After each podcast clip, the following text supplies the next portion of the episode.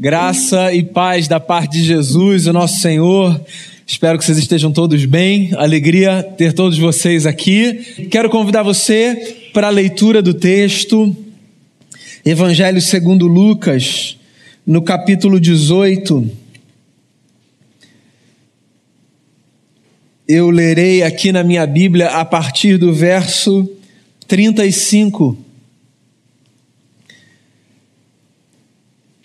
Evangelho segundo Lucas, capítulo 18,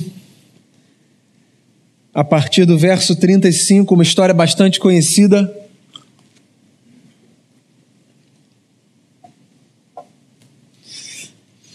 Diz assim o texto sagrado: Ao aproximar-se Jesus de Jericó, um homem cego estava sentado à beira do caminho, pedindo esmola. Quando ouviu a multidão passando, ele perguntou o que estava acontecendo. Disseram-lhe: Jesus de Nazaré está passando. Então ele se pôs a gritar: Jesus, filho de Davi, tem misericórdia de mim. Os que iam adiante o repreendiam para que ficasse quieto, mas ele gritava ainda mais: Filho de Davi, tem misericórdia de mim. Jesus parou e ordenou que o homem lhe fosse trazido. Quando ele chegou perto, Jesus perguntou-lhe: O que você quer que eu lhe faça? Senhor, eu quero ver, respondeu ele. Jesus lhe disse: Recupere a visão. A sua fé o curou. Imediatamente ele recuperou a visão e seguia Jesus glorificando a Deus. E quando todo o povo viu isso, deu louvores a Deus. Essa é a palavra do Senhor para essa manhã. Uma história linda, uma história, por sinal, que é contada de formas distintas pelos evangelistas que narram esse feito. Três evangelistas falam desse episódio. Há, por exemplo, distinções curiosas. Há quem diga que havia dois cegos em Jericó curados por Jesus. Há quem conte o nome de um deles, Bartimeu, filho de Timeu, cego há muito tempo. Lucas fala de um homem que estava à beira do caminho pedindo esmolas, era cego, na cidade de Jericó, que viu por acaso, que ouviu por acaso que Jesus por ali passava. Queria começar tentando desenhar essa cena para você. Um homem cego, à beira do caminho, que pedia esmolas e que ouviu que Jesus passava por ali. Há muitas formas da gente ler a Bíblia. Uma das maneiras interessantes pelas quais eu penso que a gente deva ler a Bíblia é a maneira que nos faz perceber a Bíblia como um relato da expansão da consciência humana. A Bíblia ela é para a gente muitas coisas. O livro sagrado, a palavra de Deus, o alimento para nossa alma, eu gosto muito de olhar de Gênesis para Apocalipse como uma espécie de literatura que mostra como, em muitos aspectos, a humanidade avançou. Avançou nos seus conceitos civilizatórios, avançou é, na construção de sociedades mais organizadas, avançou na, na lapidação da consciência humana. Por que, que eu estou dizendo isso? Porque se nós olharmos comparativamente essa história, aproximadamente dois mil anos, e o mundo hoje, por mais que muitas coisas permaneçam do mesmo jeito e que outras tenham piorado, é interessante perceber como, em alguns aspectos, nós evoluímos enquanto sociedade. Os dias são tão difíceis e é tão fácil a gente mergulhar numa visão pessimista de mundo que às vezes a gente se esquece que muitas coisas mudaram para melhor. Há muitos avanços, há muitas conquistas. Por exemplo, aqui a gente tem o relato de um episódio em que um homem chamado Bartimeu, esse texto não fala, mas outro evangelista dá o nome dele, um homem chamado Bartimeu, que vivia na cidade de Jericó, havia a famosa cidade de Jericó, das muralhas, lá do Antigo Testamento, e havia nos dias de Jesus uma nova Jericó, Possivelmente essa é a Jericó onde esse homem está. Um homem cego, sentado à beira do caminho pedindo esmola. Nos dias de Jesus, diferente dos nossos dias, graças a Deus por isso, homens cegos estavam fadados a viverem à beira do caminho pedindo esmolas. As muitas debilidades físicas, as muitas deficiências que acometem as pessoas, em dias passados eram quase que uma condição inevitável para que essas pessoas vivessem à margem da sociedade. Que bom que nós evoluímos, certo? E que pessoas, por exemplo, com enfermidades específicas, com limitações no corpo, pessoas que carregam algumas doenças, contingência, faz parte da história, hoje não necessariamente precisam viver à margem da sociedade. É verdade que nesse tema ainda há muito que evoluir. Eu não sou um sujeito desconectado da realidade. Ainda há muitas experiências de exclusão, ainda há muitas pessoas que vivem reclusas nas suas casas por conta das limitações que carregam, por conta dos preconceitos, dos estereótipos, dos estigmas, das vergonhas, dos medos. Mas se hoje isso é uma luta, você não pode imaginar como era nos dias de Jesus, um homem cego, nos dias de Jesus, como um paralítico, como um leproso, como pessoas que eram acometidas por outros males, uma mulher que tivesse perdido seu marido. Havia algumas condições físicas e sociais que empurravam quase que automaticamente pessoas para a margem da sociedade.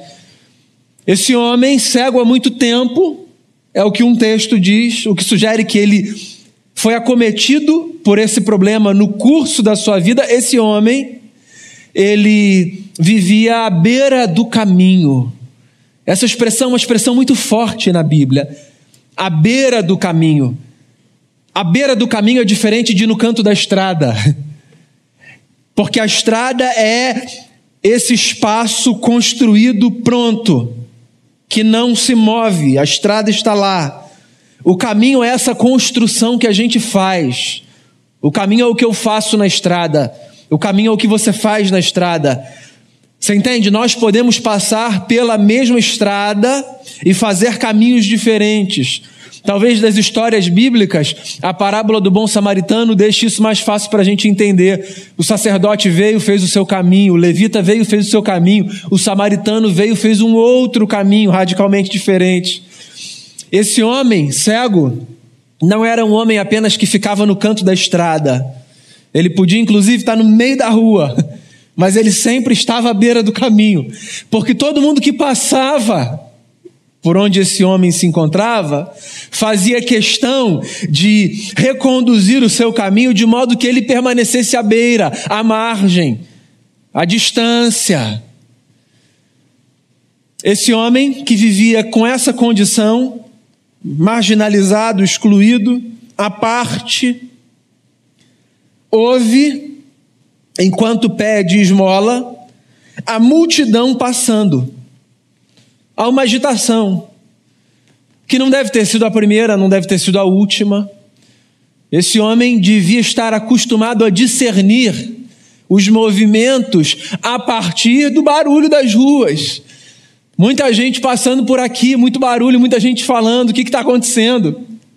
Ele pede esmolas. E ele resolve perguntar: quem está aí? Por que tanta gente aqui na pequena Jericó? E ele ouve que Jesus de Nazaré está passando. Foi o que disseram a ele. Foi tudo que disseram a ele. Como quem age num ímpeto de vamos falar logo para esse homem o que está acontecendo, para ele parar de perturbar a ordem. Porque pessoas que são postas à beira do caminho quase sempre são vistas como pessoas que perturbam a ordem. Seja o que for que elas digam, para de falar. Seja o que for que elas peçam, não olhe para elas, não.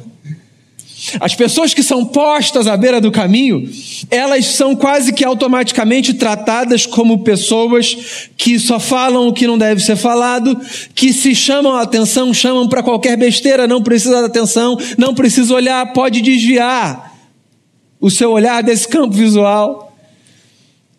E aí, às vezes, elas recebem uma atenção só para que elas parem de falar, sabe? Vamos dar um pirulito para essa criança brincar? É Jesus de Nazaré que está passando. Pronto.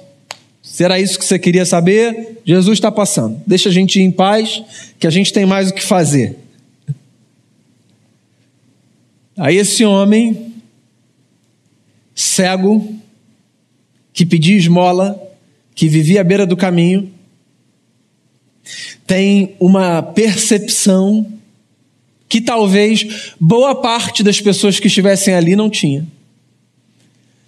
Quando ele ouve que é Jesus de Nazaré, ele começa a gritar e a dizer: Jesus, filho de Davi, tenha compaixão de mim. Eu não sei se você consegue entender o que está acontecendo aqui. O que está acontecendo aqui é que esse homem que não vê, enxerga o que muita gente que vê é incapaz de enxergar. É isso que está acontecendo aqui. Inclusive, tem uma coisa maravilhosa no texto, porque eu não sei se você sabe, mas os evangelistas Mateus, Marcos, Lucas e João, eles são editores. Eu não sei se há algum editor aqui entre nós ou nos acompanhando. Editores têm, dentre tantas funções, um papel.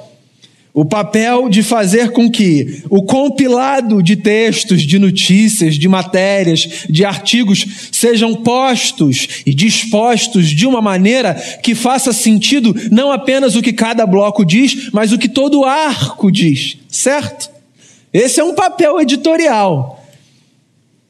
Encaixar peças de tal forma que não apenas os microtextos digam alguma coisa, mas que a narrativa completa transmita uma mensagem.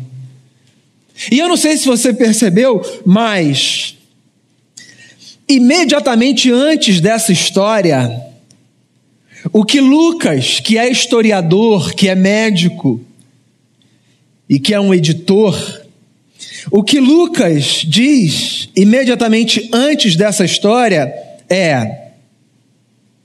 Verso 31, eu vou ler aqui. Jesus chamou à parte os doze e lhes disse: Estamos subindo para Jerusalém, e tudo que está escrito pelos profetas acerca do filho do homem se cumprirá. Ele será entregue aos gentios que zombarão dele, o insultarão, cuspirão nele, o açoitarão e o matarão. No terceiro dia ele ressuscitará.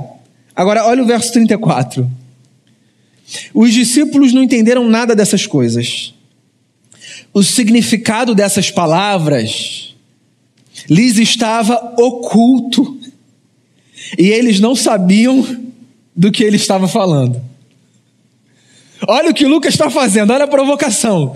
O que ele está dizendo é: os discípulos não conseguiram enxergar o que Jesus estava trazendo para a mesa com as palavras que ele proferiu. Eles não conseguiram enxergar, estava oculto o negócio.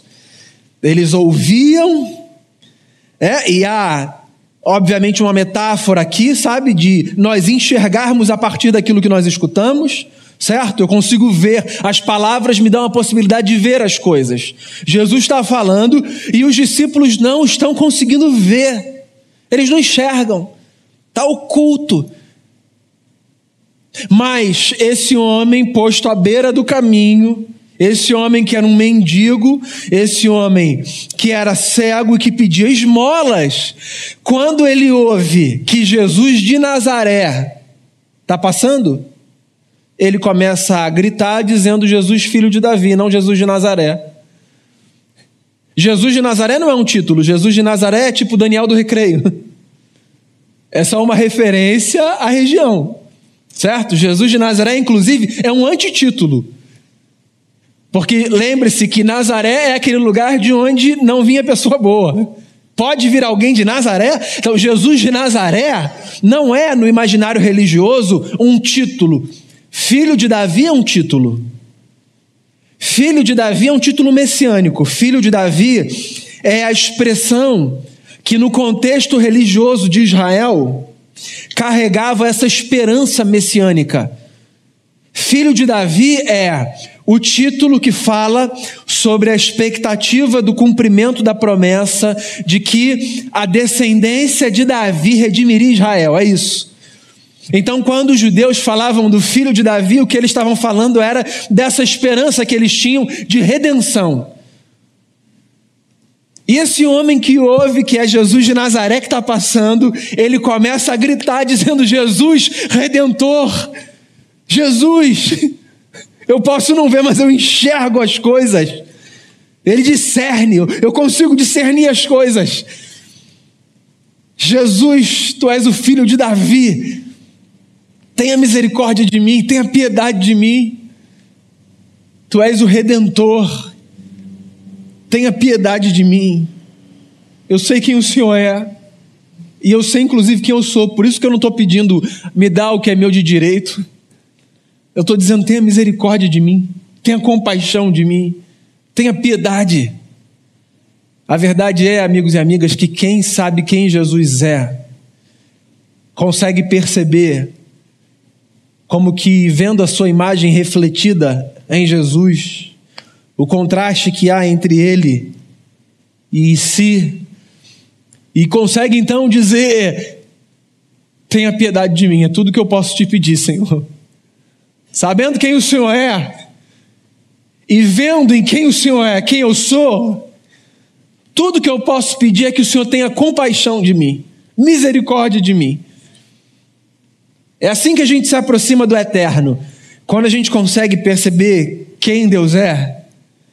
A gente não se aproxima dele reivindicando direito, determinando o que ele faz, dizendo a ele que a nossa agenda é melhor colocando simbolicamente ele na parede, dizendo: e agora? Chegou, agora tem que ser. Quando a gente consegue perceber quem Deus é e, consequentemente, quando a gente se dá conta da nossa miséria, a gente só consegue pedir para Ele ter misericórdia. Até porque, irmãos e irmãs, na vida a gente já discerniu que o que sustenta a gente é a misericórdia dele. Jesus, filho de Davi, tenha compaixão de mim, tenha misericórdia de mim.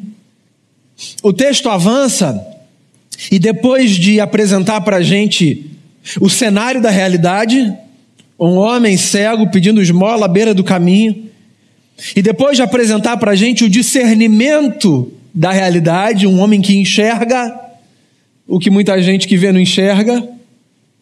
Esse texto apresenta para a gente um outro quadro, é a terceira cena, que eu chamaria de o quadro da interrupção do sonho, o quadro do balde de água fria. O quadro que nos faz lembrar que nas estradas da vida nós sempre encontramos pessoas dispostas a empurrarem a gente para longe daquilo que a gente acredita ser o caminho da nossa redenção. Certo? Sempre vai ter. Na história de todo mundo. Sempre vai ter. A gente sempre vai encontrar na vida pessoas que têm o prazer de estourar o balão. Mas não é no momento necessário. Sabe, é no momento em que o balão faz parte da festa, a gente está brincando ali, a gente está indo com esperança, e tem alguém que sempre se encarrega, porque parece que tomou isso como missão, sempre se encarrega de, de empurrar a gente para o outro lado.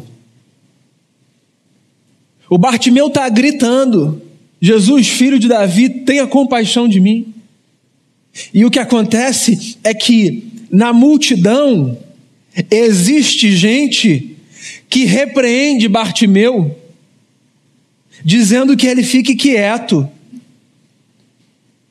Gente que vê um homem não insultar o Cristo, não ridicularizar o Cristo, mas suplicar ao Cristo.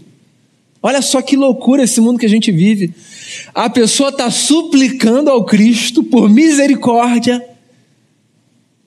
E tem assim, os emissários do inferno que estão dizendo: ah, fica quieto, deixa para lá, para de, para de incomodar.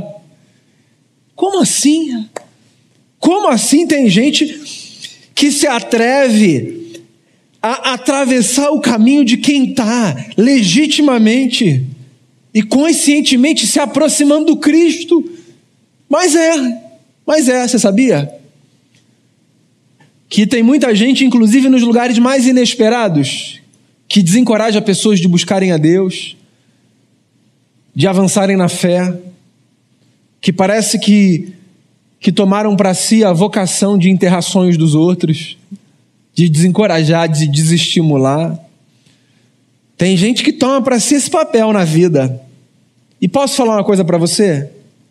Essa gente é muito tóxica. Se for possível, dá um passo atrás, chega um pouquinho para o outro lado. Se não for possível, tenta criar uma espécie de, de bloqueio, se é que a gente consegue fazer isso. Ou tenta fazer com que esse discurso entre e saia. Não absorva, não acredite, não dê voz, não decoro a quem aparece na vida para afastar você de Deus. Não faça isso. E é curioso porque se o que está acontecendo aqui é o que sempre acontecia, que é Jesus ia e os discípulos iam no entorno de Jesus, o acompanhando e fazendo uma espécie de proteção, sabe, para o mestre passar, é possível que os discípulos estivessem entre os que olhavam para o Bartimeu, dizendo: Ei, Bartimeu, chega, chega, chega. Como quem quer sugerir: Deus não tem nada para você, não. Como Deus não tem nada para alguém? O que Deus tem para mim, Deus tem para você, e o que Deus tem para mim e para você, Deus tem para qualquer pessoa, porque Deus tem exatamente a mesma coisa para todo e cada indivíduo na face dessa terra, que é o seu amor, a sua graça, o seu perdão, a sua misericórdia, a sua complacência. É isso que Deus tem para todo mundo. De modo que ninguém, ninguém deveria ser desencorajado a buscar o eterno. Porque as escrituras nos apresentam um caminho que é o caminho de um Deus que nos convida para perto de si, de um Deus que diz: venham, venham, venham ao banquete da graça, venham desfrutar do amor, da misericórdia, da bondade, venham. Eu tenho mesa posta para todos vocês, venham, é isso que Deus tem. E aqui tem uma gente tentando repelir um homem que pede por misericórdia. Se alguém nessa vida se encarrega de afastar você da misericórdia de Deus, resista e avance na direção da misericórdia de Deus. Não permita que as palavras de desencorajamento, não permita que as palavras de afastamento, não permita que as palavras de desânimo ganhem espaço no seu coração. Venha para perto do Pai, não acredite nesse negócio do eu preciso consertar a minha vida porque é muita hipocrisia eu me aproximar de Deus assim. Quantas vezes ouvi gente dizendo, até quero, mas sabe, preciso me acertar um pouquinho. Não posso ir para Deus assim. Como assim? Não posso ir para Deus assim? Onde você encontra na Bíblia alguma referência a esse Deus que olha para as pessoas e diz assim: acerta aí, depois a gente conversa. Não tem condição de conversar com você desse jeito. Pelo contrário, pelo contrário, Deus é na Bíblia esse ser que que aparece descrito na figura de um pai que corre na direção de um filho sujo que passou um tempo no buraco do mundo, mas que quando voltou para casa arrependido, recebeu um abraço antes de tomar um banho e trocar de roupa um abraço do pai que o aguardava ansiosamente, que ficava, como diz a canção, no portão no fim de tarde, para ver se o filho vinha de longe. Deus é esse. Portanto, nunca pense que você precisa arrumar alguma coisa, acertar alguma coisa, mudar alguma coisa para que Deus acolha você. Deus acolhe você do jeito que você é. Deus acolhe você do jeito que você está. Deus conhece a sua condição mais do que você e a minha também. E essa é a beleza do Evangelho. Não há, da parte de Deus, nenhum pré-requisito para que a gente mergulhe no oceano da graça. Do jeito que eu sou, esse poço de contradição, esse misto de beleza e feiura, de virtude e de defeito. Assim Deus me ama e me acolhe. E é com essa condição que eu me apresento, não permanecendo eternamente do jeito que eu sou, porque isso é tolice. Isso é tolice. Procurando mudar todos os dias em resposta a esse amor, mas sem achar que eu preciso de uma boa maquiagem antes para que Deus se impressione com uma beleza que Ele sabe que não existe, se não existe. Bartimeu. O texto é bonito porque diz que quanto mais a multidão tentava calá-lo, tanto mais ele gritava. Um homem que sabe o que quer e que diz assim: Eu permanecerei nesse caminho. E todas as vozes podem me sugerir o contrário, eu permanecerei nesse caminho. E todo mundo na minha casa pode me desencorajar dizendo esse negócio de Deus, esquece, a vida é uma só, vive do jeito que você quiser, mas eu vou permanecer nesse caminho. E todos os amigos com os quais eu converso dizem: sério que você ainda está nessa de igreja? Mas eu continuo nesse caminho. E eu continuo nesse caminho porque esse caminho que me foi apresentado pelo Cristo é o caminho do sentido da vida. E é o caminho que eu vou seguir. E alguma coisa acontece que a determinada altura, então, porque ele gritava e gritava e gritava, Jesus para e ordena que esse homem lhe seja trazido. E quando ele chega perto, Jesus pergunta para ele: O que você quer que eu faça a você? O que pode parecer uma pergunta óbvia, né? Um homem cego, à beira do caminho, tendo uma oportunidade. O que você acha que ele vai pedir? O óbvio. Mas eu tenho insistido nessa tecla sempre que eu paro diante de um texto como esse. Não há óbvio na vida, não quando o assunto é esse. Quando Jesus pergunta: O que você quer que eu te faça? a um cego, e a gente acha que o óbvio é eu quero ver. Quando Jesus pergunta a um paralítico: O que você quer que eu te faça? e a gente acha que o óbvio é eu quero andar. Quando Jesus pergunta a uma mulher que sofre de hemorragia há 12 anos, o que você quer que eu te faça? E a gente acha que o óbvio é eu quero que esse sangue seja interrompido. Esse fluxo de sangue que sai de mim, eu quero que isso pare. Quando a gente acha que o óbvio é o que a gente acha que o óbvio é, a verdade é que não. Porque tem muita gente que não, se quer, que não quer se ver livre do seu mal.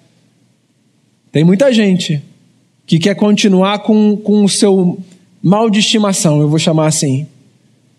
Funciona como uma espécie de bengala. Continuar andando do mesmo jeito. Continuar continuar vivendo tendo a disfunção como norma como padrão. Quando Jesus pergunta o que, que você quer, ou quando ele pergunta você quer ser curado, o que ele está trazendo é a possibilidade de nós sermos, em alguma medida, agentes da mudança, responsáveis pelo que acontece. O que, que você quer? Agora você tem a oportunidade de falar. O que, que você quer? O que é que você quer? Peça a Deus. Peça a Deus em oração. O que você deseja? O nosso desejo não é uma ordem, mas o nosso desejo é um desejo e ele pode ser apresentado. E Deus tem o interesse de ouvir da gente o que a gente deseja, mesmo que ele saiba. Você acha que Jesus não sabia? Jesus sabia, é óbvio que sabia. Mas ele está perguntando. Ele tem interesse de ouvir de você. Você sabe por quê? Às vezes é mais fácil falar no meio da multidão, gritar com todo mundo, dizer é isso que eu quero. Mas quando a gente para frente a frente, olho no olho, nem sempre a gente tem coragem de dizer o que a gente pensa, o que a gente quer. Verdade ou não é? Tem um monte de gente que grita no meio da multidão. E aí, quando tá na cara a cara com quem tem a possibilidade de dar o que está todo mundo gritando, e tem a possibilidade de expressar o seu desejo, não sabe o que pedir. Ou então, no meio da multidão, gritava, parecia um leão feroz.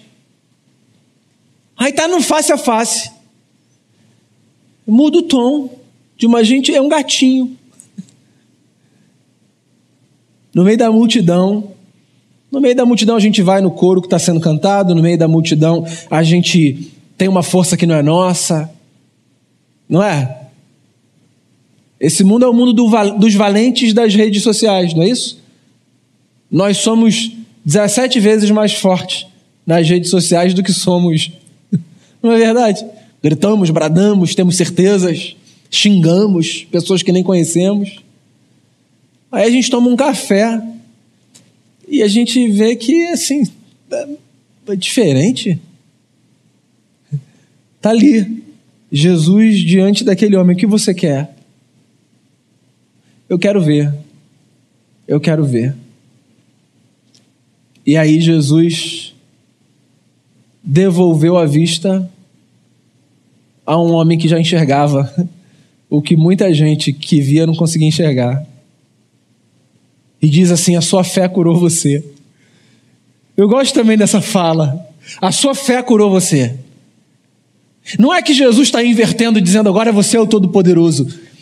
Jesus está semeando na consciência desse sujeito o fato de que ele é participante de um mistério. Ele é participante, ele é parte ativa. Sim. Isso aparece algumas vezes na Bíblia. Jesus dizendo: a sua fé te salvou, a sua fé te curou. Não é que agora nós somos uma espécie de gênio da lâmpada com poderes mágicos que realiza desejos. O que Jesus está dizendo é que, em alguma medida, em algum grau, nós não somos espectadores apenas da vida, nós somos capazes de provocar transformações dentro, fora. A gente não precisa ficar sentado esperando tudo que acontecer. Milagre não é apenas aquilo que acontece como resultado da ação de um anjo que vem do céu e opera alguma coisa. Milagre também é aquilo que acontece como resultado do nosso esforço, da nossa disciplina, do nosso trabalho, da nossa solidariedade, da nossa generosidade, da nossa empatia. Isso também é milagre. Isso também salva muita gente. Não dessa perspectiva espiritual, mas de uma perspectiva humana, relacional, emocional. Jesus olha para esse homem e diz: É isso. A sua fé curou você. Imediatamente ele recupera a visão. E aí ele passa a seguir a Jesus glorificando a Deus. E todo mundo viu isso. E todo mundo deu louvor a Deus. Todo mundo viu e todo mundo deu louvor. Eu já vi esse filme antes na Bíblia, muitas vezes. Acontece alguma coisa, um milagre, todo mundo dá louvor. É o Daniel lá na Babilônia. E ele interpreta sonhos, aí todo mundo se converte. É Jesus ressuscitando uma pessoa, aí todo mundo dá louvor, todo mundo passa a seguir. Eu acho essa história bacana, tem um contraste posto na mesa.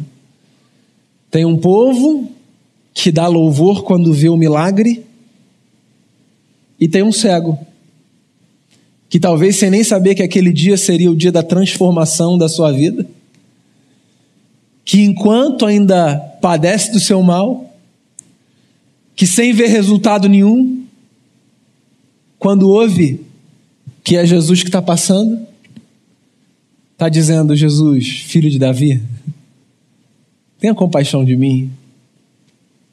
Eu não vou dizer que o louvor depois do milagre não é genuíno, eu não tenho condição de dizer isso, seria desonestidade da minha parte.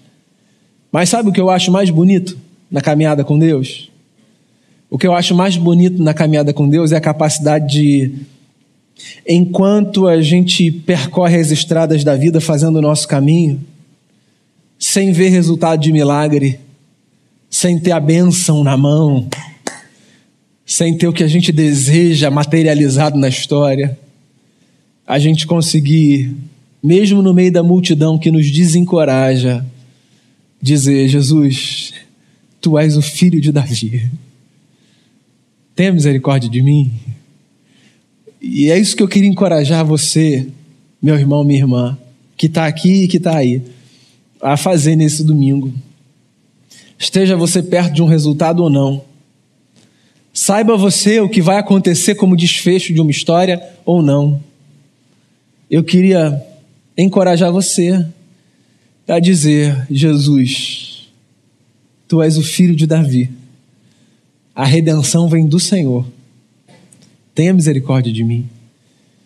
Ouça essa canção antiga que fala exatamente dessa história e que nos ensina a cantar esse coro.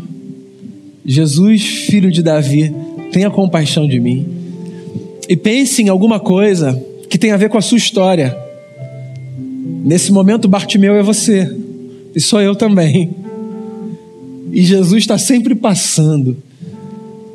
O bom é que nos caminhos de Jesus, ninguém fica à beira, ninguém.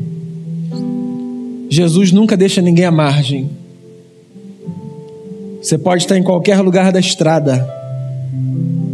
Jesus sempre vai fazer um caminho de tal forma que você sempre esteja no centro.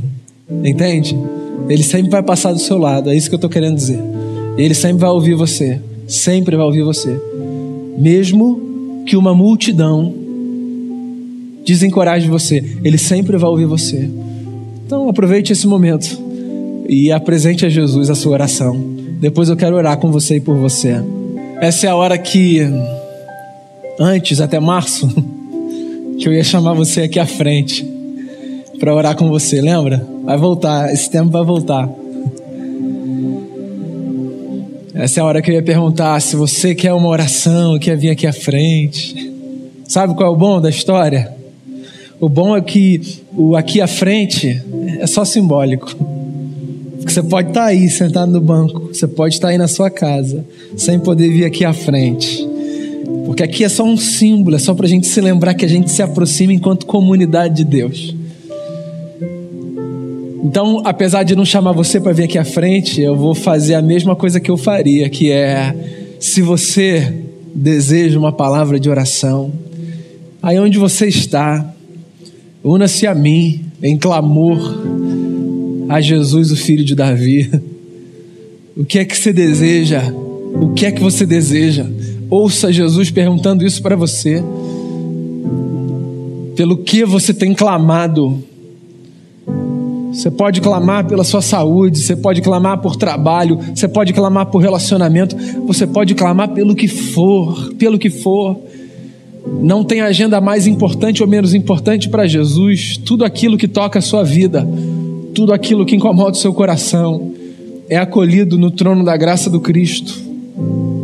Então vamos orar e vamos encerrar essa celebração quando ela se encerrar, renovando a nossa esperança em Jesus, o filho de Davi. Vamos colocar diante dele a nossa oração, com essa consciência de que, seja o que a gente pedir, a gente vai clamar em misericórdia e não como quem diz o Senhor tem que fazer, porque nós não somos loucos. É com a consciência de que nós precisamos de misericórdia que nós pedimos o que pedimos. Então a gente diz: Senhor, por misericórdia, me abençoa na minha casa. Senhor, por misericórdia, cuida da minha saúde. Senhor, por misericórdia, cuida da minha família. Senhor, por misericórdia, abre uma porta de emprego. Senhor, por misericórdia, salva o casamento. Senhor, por misericórdia, cuida dos meus pais, dos meus filhos, seja o que for, por misericórdia. A gente vai dizer: Filho de Davi, tenha compaixão da gente. E eu queria que a gente fizesse essa oração nesse momento. Senhor, Jesus, filho de Davi, nosso redentor, nossa esperança, razão da nossa vida, nosso Salvador, fonte de bondade, de vida, Senhor, tenha compaixão de nós. O Senhor sabe o que leva cada irmão ou cada irmã a fazer a sua oração. Estejam eles aqui, estejam eles nas suas casas. O Senhor sabe exatamente o que faz com que a gente se aproxime de Ti nessa hora. E eu queria pedir ao Senhor, por misericórdia, ouça o nosso clamor, ouça a oração de cada um. Somos imperfeitos, somos falhos, somos frágeis mas a tua palavra diz que nós somos amados e acolhidos como filhos e filhas. E é por isso que nós nos aproximamos de ti com confiança, apresentando a nossa oração e o nosso clamor. além do que te pedimos. Por todos eu peço, Senhor. Renove a nossa esperança, a nossa fé e a nossa confiança em Ti. Renove, Senhor, a nossa